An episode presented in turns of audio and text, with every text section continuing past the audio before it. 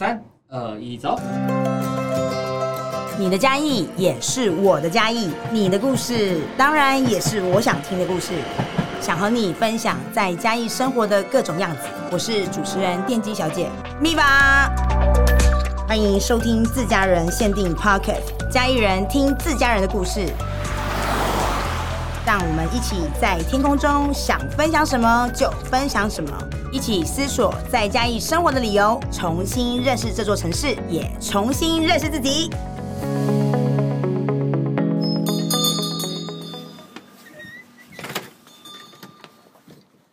我一直记得，就是呃，有一个钢笔店老板，他就说：“虾里得起请求类这狼。”所以我就觉得做人这件事情。就是我到底可以用笔记录下什么呢？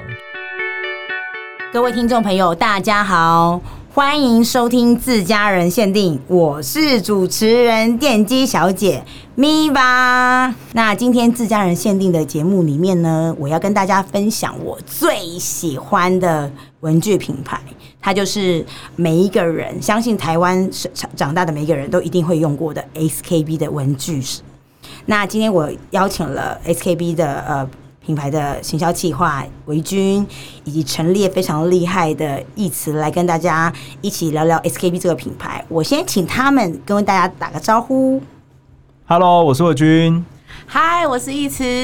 维军，你要不要跟大家分享一下你在 SKB 是的的头衔啊？因为其实我们太好了，就是很熟悉，每次都为了 SKB 这个文具就谈聊的很聊得很开心。然后我都没有认真就是讲一下你的头衔。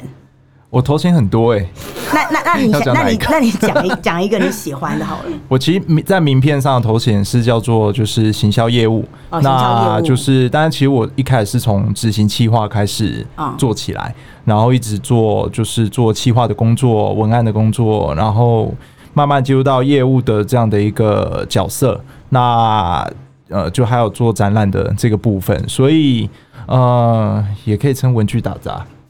文具打杂，然后你你不是在你看你在 SKB 文具打杂了几年？你要不要说一下你资历？我我可以就是四舍五入一下，就是十年这样。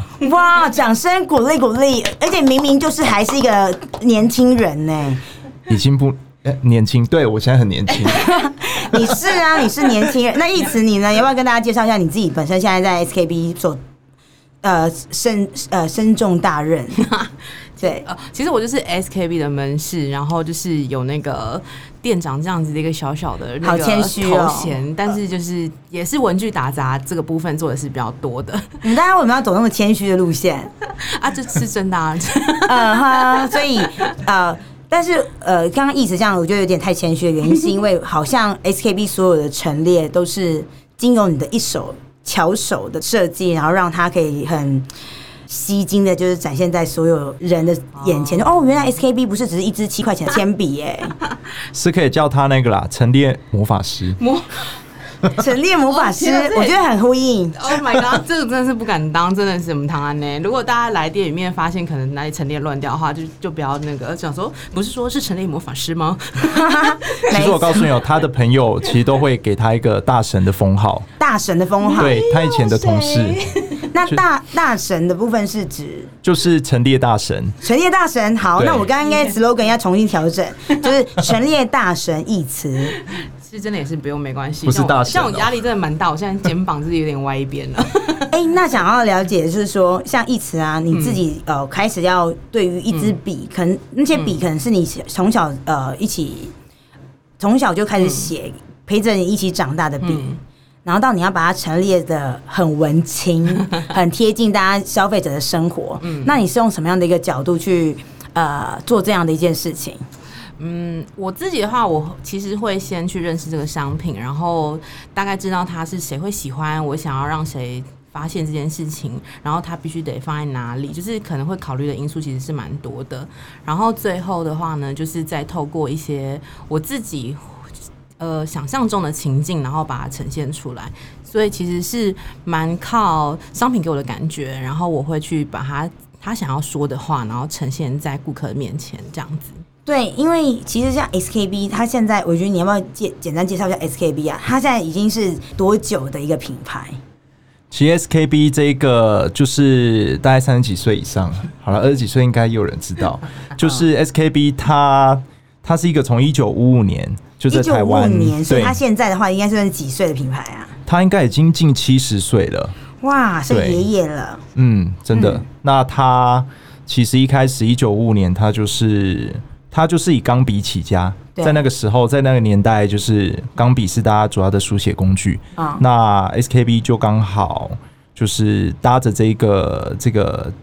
这个应该算是使用习惯，所以那时候他们就开，就是老老板他就开始进口钢笔啊，还有零组件啊，在台湾自己做。那时候做的古董钢笔算是台湾前三大的钢笔品牌。嗯，对，以前还有一个是铁力士跟俾斯麦，都是德国的。但后来现在就只剩下我们存留下来。很帅，对啊，而且后来部分是看，意思你要去把一个已经是七十有走过七十年岁月，跟着台湾的人一起生活七十个岁月的笔，嗯、所以有可能有很多的老爷爷走进 SKB 买笔的时候，他买的是他小时候的回忆耶。对，那你在陈列的时候，需要用什么样的方式去打动他们的心啊？就是你要怎么样去，就像认识他，然后甚至要好好的布置它，然后让也让年轻人理解这个文具。其实我们嗯，真的要让客人理解文具的时候，我们会透过用展的方式，店内展的方式去呈现，然后可能用一些主题去带，比如说像之前可能有文具病诊疗所之类，像这样子的一个形式下去带的时候，才会让这个东西被凸显出来。不然有时候可能店里面东西真的太多了，那可能大家都是会去寻找他自己想要。可是如果你对这个东西不认识的时候，你可能就会。很容易就放过它，可是我们可能透过展的形式，让每一个商品都有地方可以说话的时候，你其实是可以让他去表达他自己，让不同的顾客看见的，对啊。那这样像我想要问问维君，这样已经已经是呃走过七十年的 SKB，对。要不要先跟呃空中的朋友们分享，就是它它为什么会叫 SKB？那 SKB 为什么一刚开始是做呃文明钢笔？是它叫文明钢笔嘛？嗯，对。那这个 SKB 从钢笔到现在目前有原子笔、彩色笔、钢珠笔，那这个过程要不要简单的用几句话？因为维军维军在今天的工作坊里面，他大概讲了两个小时，然后还自己持续的 uncle，所以我们让维军用简单几句话来阐述这件事。致敬来讲。对，简单想，这 SKB 的这个品牌，它是我们老老板那时候在呃，从一个日本人，就是叫做荒川五郎先生，他那时候在呃台湾有开了一家绿屋文具商店，那时候其实就是做这个钢笔进口。那因为那个一九五一年就是日本战败战败，然后日那个荒川五郎先生他就回去日本，那他就交给我们的这个老老板，那。他也就当然也就开始做，就是这个跟日本就是从各地进口文具零组件来做的这个事情。那钢笔当然就是他首要的。那呃，SKB 这三个字基本上怎么来的？其实是因为我们呃，应该说老总他他就是觉得，因为那时候日本刚刚有一个猎枪品牌，就是叫做 SKB，也是哦打猎的猎枪品牌，对猎枪品牌。然后那时候因为他还蛮喜欢的。对，那所以他就觉得，嗯，应该要叫一个，应该要叫一个比较外国的名字，嗯，就有点像舶来品的感觉，所以他就把这个国际路线，对，然后所以他就沿用了这个 SKB，是这样来的。那对啊，那他叫了 SKB 之后，他其实它里面其实要表达的是这个品牌有哪些特色吗？S 代表就是 smooth，就是书写比较呃书写流畅，那 K 就是 knowing。那也就是知性的意思。那 B 就是 beauty，也就是美感。啊、我们希望能够用这个呃书写滑顺，然后知性美感的去贯穿我们整个品牌的形象，还有这个整体的商品设计。那从钢笔开始起家，然后到后面这些状况，要不要跟大家分享一下？诶、欸，关于 SKB 总笔这件事情，怎么样去做延伸的？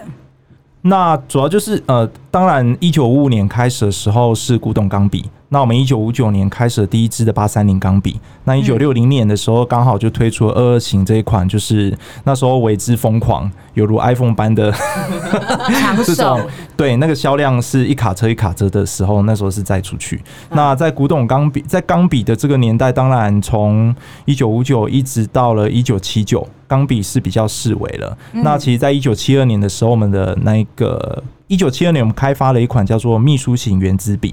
那为什么会开发这一款呢？是因为我们老总他就是在这个钢笔开发过程当中，他去了，他有一次去了就是世界各地，对，他想去看看。嗯、那那时候就发现，哎、欸，奇怪，那时候欧美国家怎么开始流行原子笔这个东西？对，那时候原子笔，当然有人说原子笔的故事，就是它跟就是跟原子弹啊，或者什么这种要很酷炫的名字，啊、是对，它叫 ballpoint pen 嘛。嗯，那。他那时候就觉得，哎、欸，这个是未来的这个潮流趋势，对，所以他回来之后就开发了，就决定开发第一款的有香味的秘书原子笔。有香味的秘书原子笔，那时候是大概比较老一辈都知道。当然也定也也也，这个这一款笔秘书笔这件事情，也就是这个商品也成为了那个 SKB 一个非常大的招牌，哎。对，算是我们最经典。一九七三年，呃，应该一一九七二到一九七到现在，大概也只有四五十年了。你讲到这个，就是要不要跟大家分享一下？就是 SKB，你看第一款的秘书笔，然后又有香味，然后为什么会取名叫秘书笔？它的由来？基本上，秘书原子笔的由来呢，嗯、这个当然有一些都市传说，很多传说。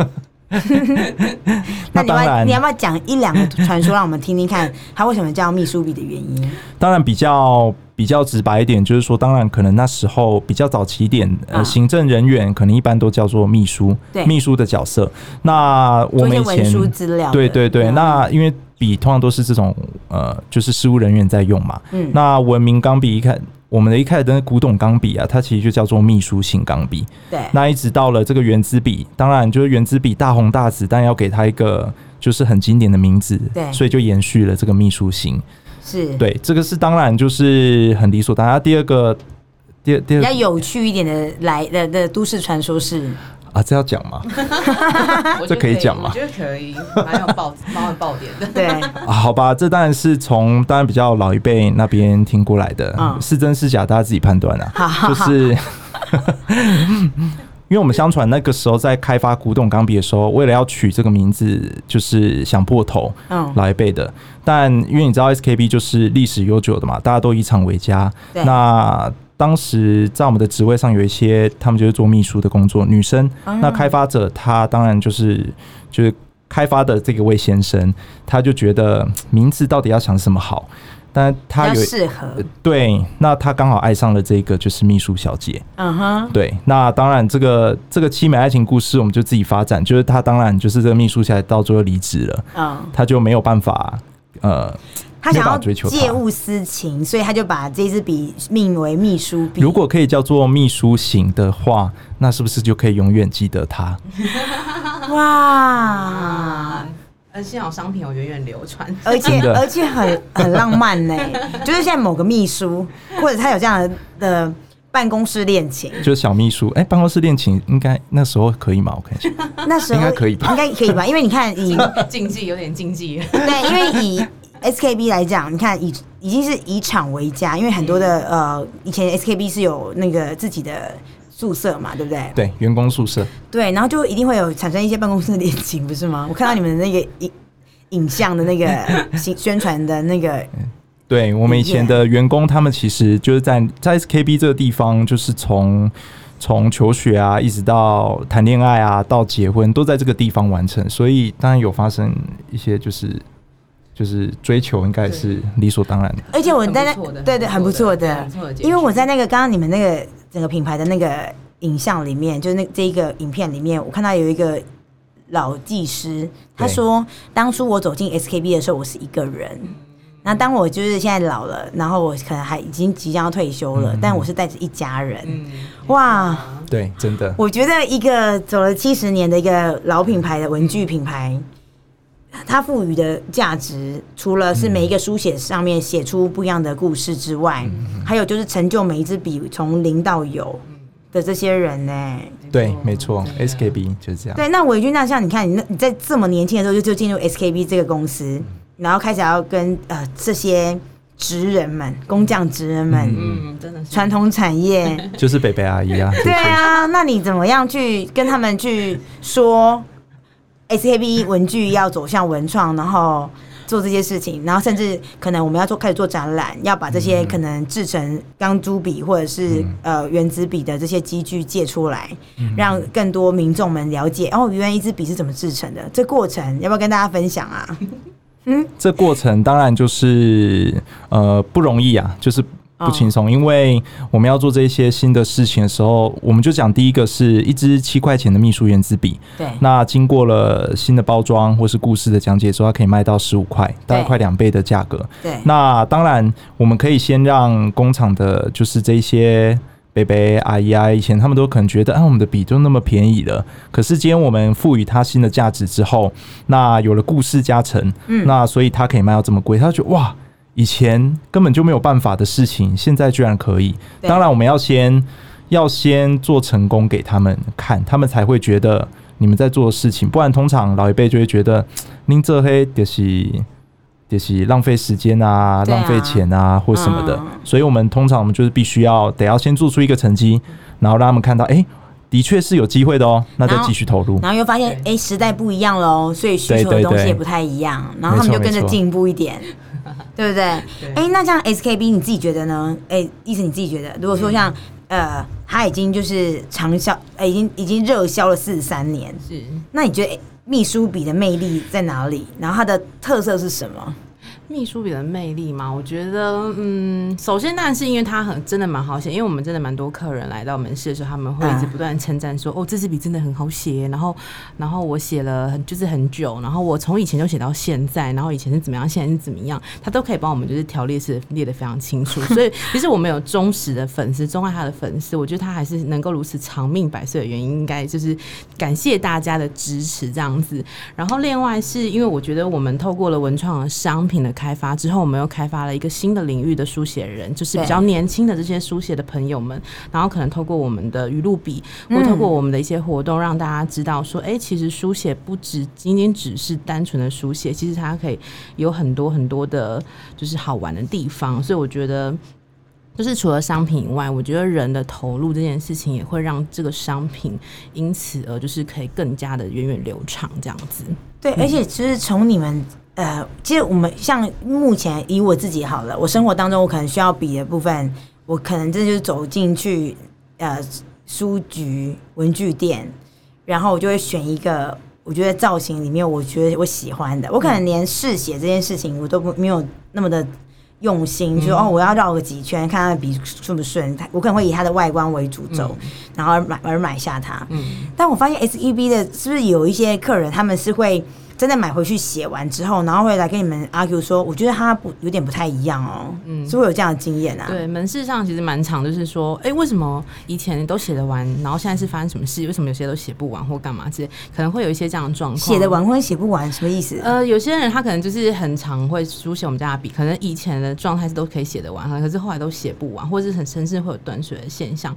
可是其实我们有后来的那个墨水是有经过一些调整，可能会有一些还在还在适应跟调整的状态。所以其实我们都还蛮感谢大家可以给我们一些 feedback，让我们可以就是更了解目前产品的状况。然后我我们当然也会非常希望它还是可以跟以前一样，就是保有跟以前一样的这些优势，然后让大家可以就是好好的书写这样子。嗯、像不是有一支经典的笔，然后它以前就是它就是经典的秘书笔，然后它是会漏水的。然后后来我们就是 SKB 想要把它变成不会漏水，结果后来我听你们说客人怎么了？客人回来说要让它漏水吗？客人就觉得说，为什么跟以前写起来不一样？我刚刚一讲一种哎，老子也开始下，然后就，我们我们都我们私底下都会叫笔会漏水，就是成老皮醉或什么之类。他说他他喜欢用老皮醉哎，然后我们就觉得 怎么那么可爱这样子，可是他还是很习惯以前的那个书写的那个滑顺度，或是那种以前的写起来的感觉。然后我们就觉得很就甘心没，但是真的是很好笑这样子。我觉得或者是他喜欢那个仪式感，就是写 SKB 那个会漏水的笔，然后就要放一个折四。角形的卫生纸在旁边，对对对，没错，是真的有客人跟我们分享说，他是真的会拿一张卫生纸，然后旁边这样稳嘞稳嘞，然后就是再继续写，但是他还是很很死命的想要用那一支笔写，我就觉得哦，就感动哎。我觉得现在应该在天空中，应该很多的听众们应该会觉得说，对啊，就是要让它会漏水啊。我小时候就是要用那个会漏水的笔，然后在里面在那个卫生纸上面转，这样可以吗？我不知道，我觉得这样还是我们是弄巧成拙，我们还想说哦，帮客人贴心一下，然后客人就，man。man。对，我觉得会是因为我觉得以前当我们拿到那支笔好险，然后它会漏水的时候，它会成为我们另外一个趣味，在卫生纸上面作画，会勾来勾去这样。对对对，然后勾出自己的名字。对 对对，因为其实那算是我们的一个，就是因为它的出墨量，坦白说，它就是因为出墨量稍微比较大一点。对，虽然它是油性的原子笔芯。嗯但是它写起来却有水性的这个优点，嗯，对，所以它其实是跟它控墨。但是有些人他可能写完之后，因为那个油墨可能还没有那么快干，他右手就容易沾到，是。对，所以大家以前说的漏水啊，不是真的水全部都漏出来，而是说他在写这过程当中，他发现这个笔芯的油墨可能没有干那么快，对。对，那不然就是说他盖完他盖完盖子之后再拔开，哎、欸，怎么前头有一些湿湿的，对，湿湿的这种，那当然大家就会觉得反正就是要滑顺好写这样。嗯对啊，哎、欸，那像 SKB 啊，它一刚开始就呃自家本身一刚开始出道是是卖钢笔的，那要不要请你们跟我们分享一下？就是说，如果我刚开始我想要开始使用钢笔，那初级的钢笔呃爱好，可能我要入门的，嗯，我可以挑怎么挑选？如果要我就走进 SKB，嗯，因为 SKB 的呃原本的原址是在原呃盐城高雄的盐城，嗯，对，这个。坐捷运出来就是你们家哎、欸，对，一号出口盐城埔站 一号出口，右手就是我们家了啊。对啊，摇滚区的位置 是没有错。对，那他如果如果我们今天真的想要买一支、嗯、呃钢笔，开始来书练习书写钢笔这件事情，嗯，那一直你呢？你觉得你有什么要给大家的一些推荐？我觉得首要的。最好的方式，我觉得应该是可以来到我们门市，因为门市其实是可以直接试写的，嗯，所以其实你来到现场直接写，直接去感受那支笔，然后那支笔尖、那支笔身，我觉得是最好最好不过的一个方式。可是如果大家今天真的想要挑一支，比如说新手入门的钢笔的话，其实我们这边还是有一些心法可以就是提供给大家参考的。对对对，哪些心法？因为蛮多人会问的，所以我们其实我们蛮常会推荐的是，我们会觉得你可以从塑胶钢笔可以开始，就是笔身是塑胶。的、嗯，我们有几款在现场，其实备有蛮多款，就是塑胶钢笔，其实都还算是蛮适合的。而且因为塑胶的话，我觉得它有几个特色，是因为它其实是塑胶笔身，所以非常的轻。然后你在呃运笔的过程，其实你是蛮容易控制的，对。然后你可以再去挑选你自己喜欢的笔尖，因为可能每一支塑胶钢笔它有不同的特色的笔尖，你可以再自行挑选。对，所以我觉得笔身如果是塑胶的，然后笔尖你再自己挑到喜欢的，然后再搭上你喜欢的墨水，基本上你都可以，就是很方便的携带它，很轻松的书写，而且因为它价格其实也不高，嗯，所以我觉得，呃，对于刚入门的人，你可能还不是那么的确定你是不是喜欢写钢笔，或是你不确定是不是真的很适合这个笔尖的时候，我觉得这样子的一个 try 的过程对你来说应该是蛮重要的，所以我会用这样子的步骤的方式去推荐，就是新手的入门的大家可以去试试看自己喜欢的钢笔是一个什么样的样貌，这样子。嗯，那像 SKB 的钢笔的种类都不一样，是对。那你新手有适合的，那如果比如说他可能呃人生中他呃第一份薪水，嗯，他想给自己一支永流传的笔，哇哦，那你觉得呢？你觉得他可以在 SKB 里面挑选到哪一支笔？是你觉得他是可以呃，比如我现在写完，然后等到呃我可我有小孩了，嗯，他就像传家之宝这样而已。哇哦，一路这样就跟就跟 SKB 七十年嘛，他已经传也是也是传啊，也在传承这件事情。我觉得我们家的笔真的，嗯，我觉得各自都有各自的特色。我今天如果在这边这样讲，其他的笔听到肯定是伤心，想说哦，对，跟在主子这么多年了，怎么会是这样子的对待？但是，对我只能说每一支笔它都有它个人的特色，然后每个人的。的就是喜欢的的都不太一样，但是我自己如果真的是真心首推，我自己也会很想要购入的笔款的话，我觉得应该是我们家的木头类型的笔款。哎、嗯欸，对，因为我们家其实有檀木。的笔款，然后后来我们有新增了一些比较特殊的木款，比如说是龙柏木这样子。然后我觉得我们在于木头的这个笔的制作真的是非常用心，而且是在台湾制作的。哦，对，在这个就是这么的严苛的文具的这个环境之下，然后还会有职人愿意就是用手工的方式，然后把木头就是削成六角形，以及就是他必须得等它给他一个干燥的过程，然后让他去合。笔管，然后就是又要就是呃顾这个顾那个的，然后又只我们成本又要控在就是一定的范围之内，肯定就是会把师傅惹毛很多，然后要挤压很多。但是为的就是希望我们可以让每一个就是有机会可以触碰到木头钢笔的顾客，他不会对就是木头失望。所以我觉得我们在就是这个制作的过程，其实是总监他的坚持其实蛮多的。然后因为我觉得真的非常的划算，以檀木的。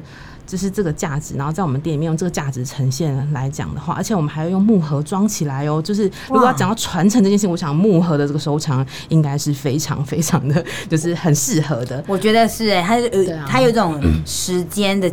的累积的感觉，对，我觉得很适合。对，算是一个我觉得，如果是总监的生呃，就是他的这个生涯代表作的话，我觉得是真的是蛮可以站上一二名的这个地位。他的用心程度跟他讲究的程度来讲的话，想要收藏它，然后让这个故事流传下去的话，木头的系列的钢笔，我是真的非常的推荐的。那最后呢，我想问，就是说，其实现在最近应应该说，现在时代一直在变迁嘛，嗯、然后已经开始大家都使用三 C 的产品，嗯、然后电子手账，很少人在拿笔在记事了。那想知道你们觉得，那现在怎么样留住那个手写的温度呢？我觉得手写温度这件事情是，我觉得是每个人都可以做的，嗯、但是你有没有去发现它？对，就是手写温度，呃。当然，就是每个人都可以用手，你可以选择用 Line 嘛，对，你可以选择用这个 Message 什么的都可以。但是如果今天你想要写给你想要有给一个重要的人，不管是美或丑，那我想大家还是都会觉得手写才是最直接的，对。所以我觉得在这个部分，我们当然因为我们的角色，当然就是继续继续推广手写的温度这件事情。那第二，当然就是我们可以引导客人去发现，就是其实手写这件事情，这个是很很宝贵的、很珍贵。嗯、虽然现在大家已经不太写了，我觉得手写这件事情，它除了就是呃，你写下你的心里话之外，还有你有你也留下了你的字迹，对，就在那一个时间点的你写下什么样的字，因为人会成长嘛，然后已经由不同的年年纪。你的字迹会有一点不一样的转变，它其实也是一种另类的记录，哎，对，没错。那最后我最想知道是，如果你们想用 SKB 的笔，你会最想要写下什么样的故事？以一个十年的为君，以及陈列大神的意词来，你们两个是要猜拳吗？为什么两个一直在指来指去？因为我觉得这一题。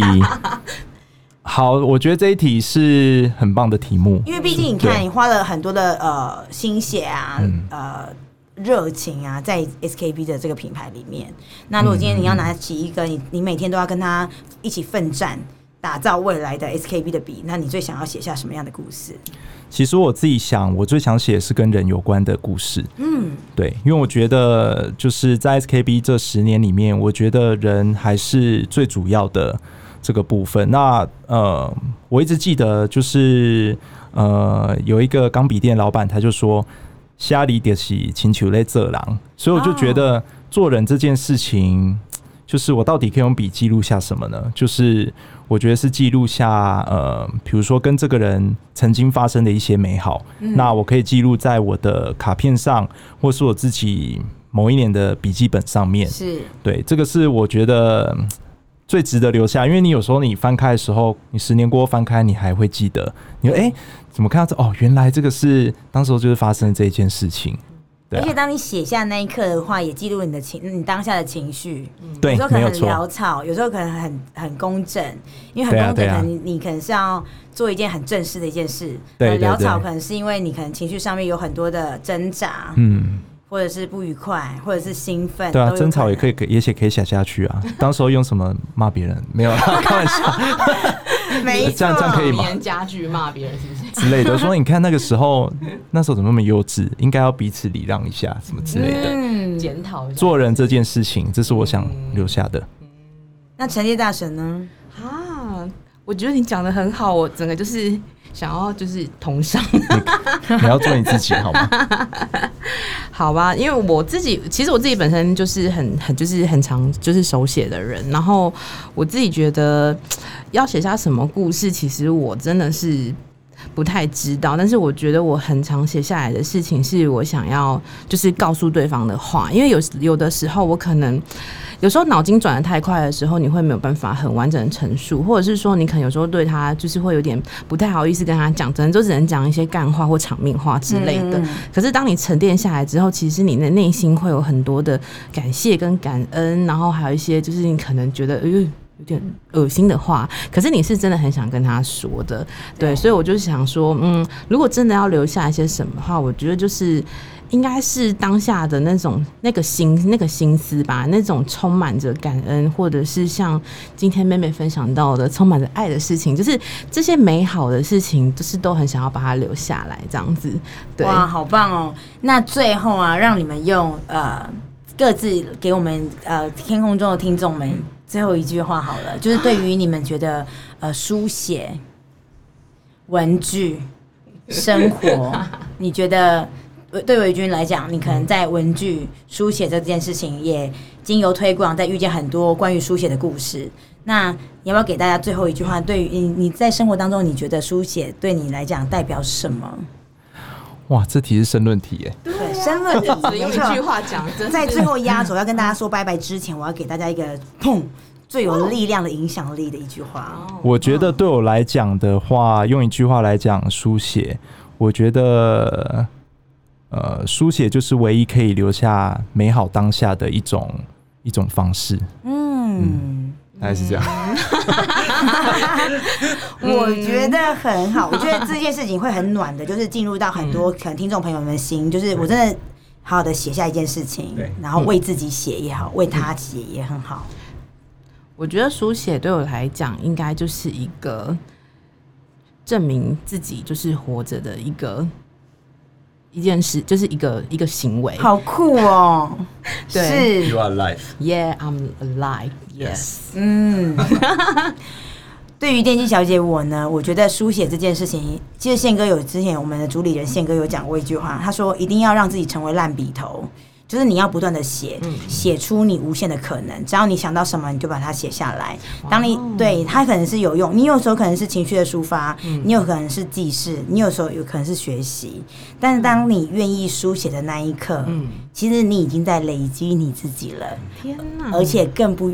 容易忘记他。天哪，我很感动，因为我真的，因为我是文具文具迷，所以我觉得文具对我来讲最重要的一件事情，不是它有多好的设计跟多昂贵的，就是背后的一些品牌或干嘛，嗯、而是有一个爱它的人或用它的人，然后把它给，就是让他的生命走到尽头这样子。我觉得现在大家就赶快打开你自己的最喜欢的文具，然后好好的抚摸它，说辛苦了，谢谢你陪我一起奋斗来，它赶快把它拿出来使用，还没在抽屉里面，赶快，它已经钢笔已经干掉了，是，非常开心今天的邀请到了维君跟义慈一起来跟我们一起谈谈 S，我们大家都很熟悉但好像没有那么认识的 SKB。您现在收听的是自家人限定。我是主持人电机小姐咪吧，呃，我是维君，是，我是义慈，谢谢你们的收听，我们下礼拜空中见喽，拜。拜拜，好有趣哦。